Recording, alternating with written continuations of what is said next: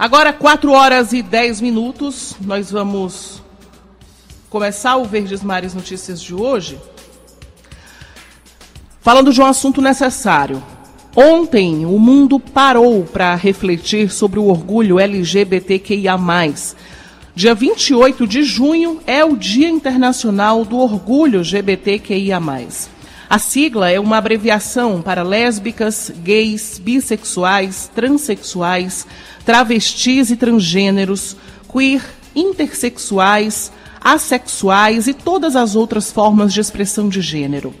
Mas o respeito a todos os públicos, independente da orientação sexual e identidade de gênero, deve ser debatido e praticado no nosso cotidiano. Foi para ajudar nessa reflexão que o Departamento de Jornalismo da Rádio Verdes Mares produziu uma reportagem especial sobre o tema. Com produção e edição de áudio de Beatriz Irineu, reportagem de Daniela de Lavor e coordenação de Liana Ribeiro, você vai ouvir agora um conteúdo jornalístico sobre a tolerância.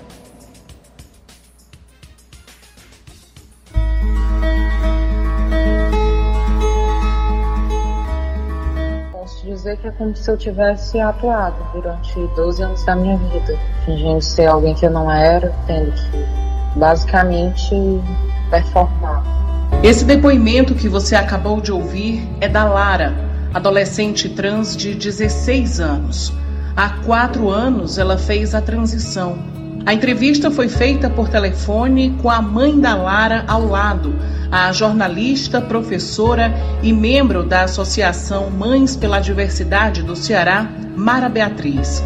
Para ela, o apoio da família é fundamental e a palavra de ordem precisa ser o amor para algumas mães, alguns pais, esse caminho é muito difícil, porque a gente é ensinado desde cedo a ser machista, a ser LGBTfóbico, a ser racista. Isso é uma coisa que a gente tem que desconstruir, cada um tem que se desconstruir todos os dias pensar nas suas ações, nas suas palavras. Será que eu estou sendo racista com essa palavra? Será que eu estou ofendendo alguém? Será que eu estou sendo LGBTfóbico nessa forma de dizer? E aí a gente aceitou bem, mas o pai teve um pouco de dificuldade, né? Inclusive chegou a pedir a ela para esperar um ano, para ter certeza se era isso mesmo que queria. Mas ela ficou tão triste, tão, tão triste que eu falei, olha, vamos pedir isso para ela. Se ela teve a, a, coragem, né, uma criança de 12 anos ter a coragem de chegar pais para falar isso, é porque ela já pensou muito sobre o assunto e ela já vem dentro desse armário há muito tempo. As pessoas acham que não existe uma criança LGBT, que o LGBT já nasce com 18 anos, né, o que não é uma verdade. Mas nem todo mundo que passa pela transição pode contar com o apoio da família. A realidade da Andrea Rossati foi bem diferente do que a gente acabou de ouvir.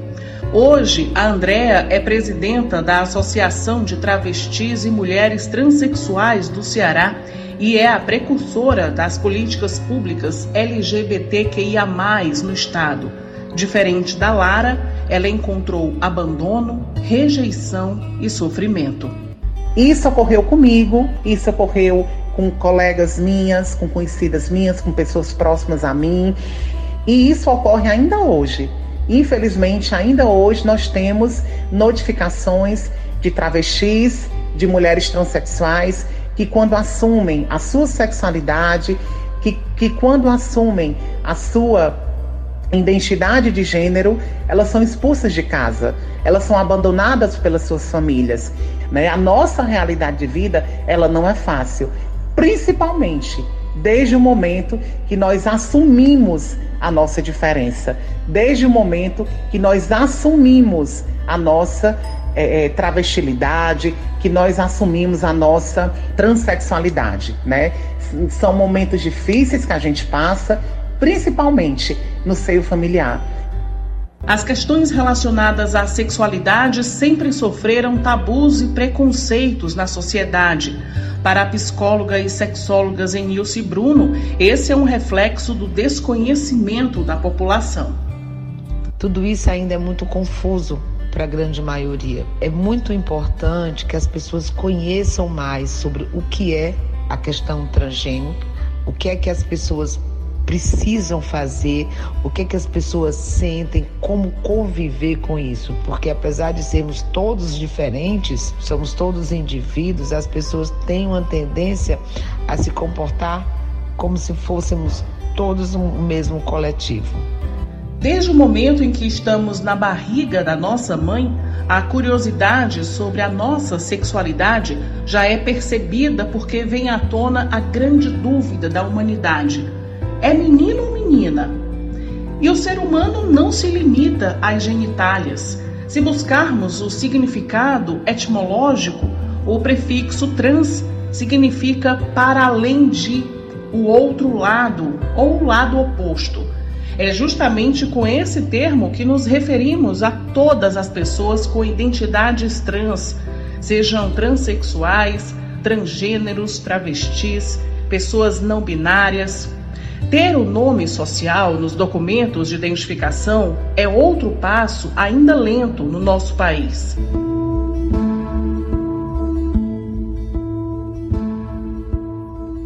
Desde março de 2018, a identidade de gênero como direito humano é reconhecida pelo Supremo Tribunal Federal.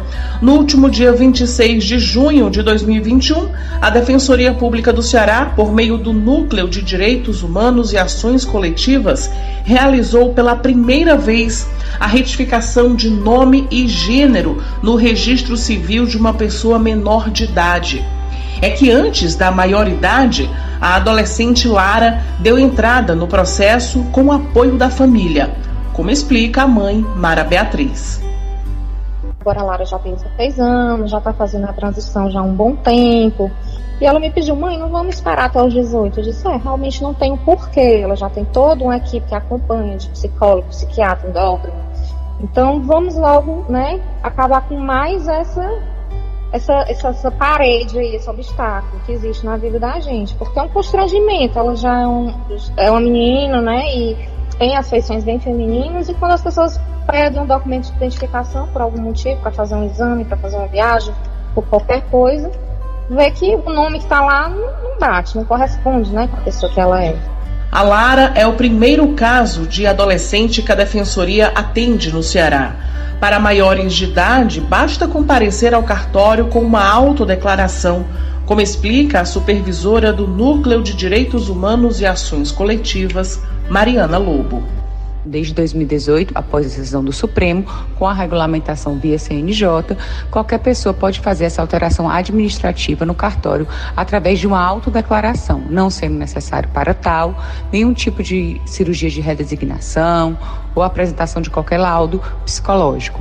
Ocorre que, para menores de 18 anos, este o CNJ ainda não regulamentou. Então é necessário que se entre com ação judicial com base na decisão do Supremo para assegurar crianças e adolescentes a terem também os seus registros civis retificados, a sua identidade de gênero e o seu prenome constantes no seu registro, sejam aqueles do qual a pessoa se autodeclara e convive em sociedade. Além de ser minoria, as pessoas trans são alvo de preconceito e entram para as estatísticas dos crimes mais hediondos já notificados. O Ceará é um dos estados brasileiros mais violentos para LGBTs. De acordo com dados do Grupo Gay da Bahia, GGB, os números são preocupantes. Em 2019, foram 20 homicídios de pessoas da comunidade e 23 em 2018. Já em 2017, o GGB contabilizou 30 assassinatos, dos quais um deles foi o da travesti Dandara dos Santos, morta brutalmente nas ruas da periferia de Fortaleza. O assassinato de Dandara foi filmado, compartilhado nas redes sociais e ganhou repercussão mundial. O crime aconteceu em uma rua do bairro Bom Jardim, periferia de Fortaleza. Hoje, a rua se chama Dandara Kathleen, não como uma homenagem, mas como uma forma de alertar a sociedade para a necessidade urgente de respeito e da valorização das diferenças. O projeto que criou a Rua Dandara é do vereador Ronivaldo Maia, do PT. Foi a rua que lamentavelmente ocorreu aquela, aquele crime horroroso, né? E que, inclusive, eu fico aqui me lembrando da simbologia de que, para fazer isso, ninguém queria, nunca que a gente queria fazer isso, porque não, o que dizer, é muito mais para se lembrar desse episódio como maneira de denunciar que isso jamais se repita né, numa, numa rua de Fortaleza, né, ou na cidade. Mas a rua tornou-se o nome dela, Dandara, lá no. que essa rua tinha um nome outro, né? Manuel Galdino. E aí o trecho dela, é, que a gente, de mais ou menos um quilômetro e meio, depois de um trecho que é uma rua grande, se tornou Rua Dandara dos Santos. Após a morte de Dandara, surgiram algumas iniciativas no Brasil para proteger essas pessoas mais vulneráveis.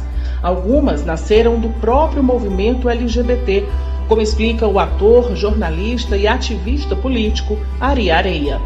Tem a Casa Amiga, lá em Manaus, é, em São Paulo, a Casa 1, que é uma referência mesmo de organização, de boa estruturação. É, Casa Florescer também em São Paulo, tem iniciativas importantes como a Casa NEM no Rio, tem iniciativas em Brasília. Aqui em Fortaleza, além da outra casa, tem também a Casa Transformar. É, e aí essas iniciativas elas, elas se consolidaram, se, se, se espalharam né, de uma forma mais forte durante a pandemia, justamente porque essa convivência forçada, 24 horas por dia com a família, acabou expondo as LGBTs a alguns níveis de violência, né, simbólica, psicológica e até física, né. Em Fortaleza, uma dessas casas de acolhimento surgiu durante a pandemia. A gente, além do abrigamento físico, do acolhimento físico, a gente oferece um suporte psicossocial. Né? A gente tem uma equipe de voluntários que são assistentes sociais e são psicólogos. A gente tem um núcleo de apoio à reinclusão laboral, né? São pessoas do setor de RH que ajudam a rever currículos, fazem triagem de vagas, fazem indicam algum tipo de preparação de formação, de cursos, né, é, gratuitos. E a gente tem também uma assessoria jurídica. Futuramente, quando a pandemia permitir, vai ter também ali um núcleo de formação artística de fruição. A gente tem um atendimento às pessoas acolhidas né, no espaço físico e também é aberto ao público em geral. Então, muitas pessoas não demandam acolhimento físico, mas fazem acompanhamento psicológico ou uma assessoria jurídica, ou então contam com apoio na inclusão laboral.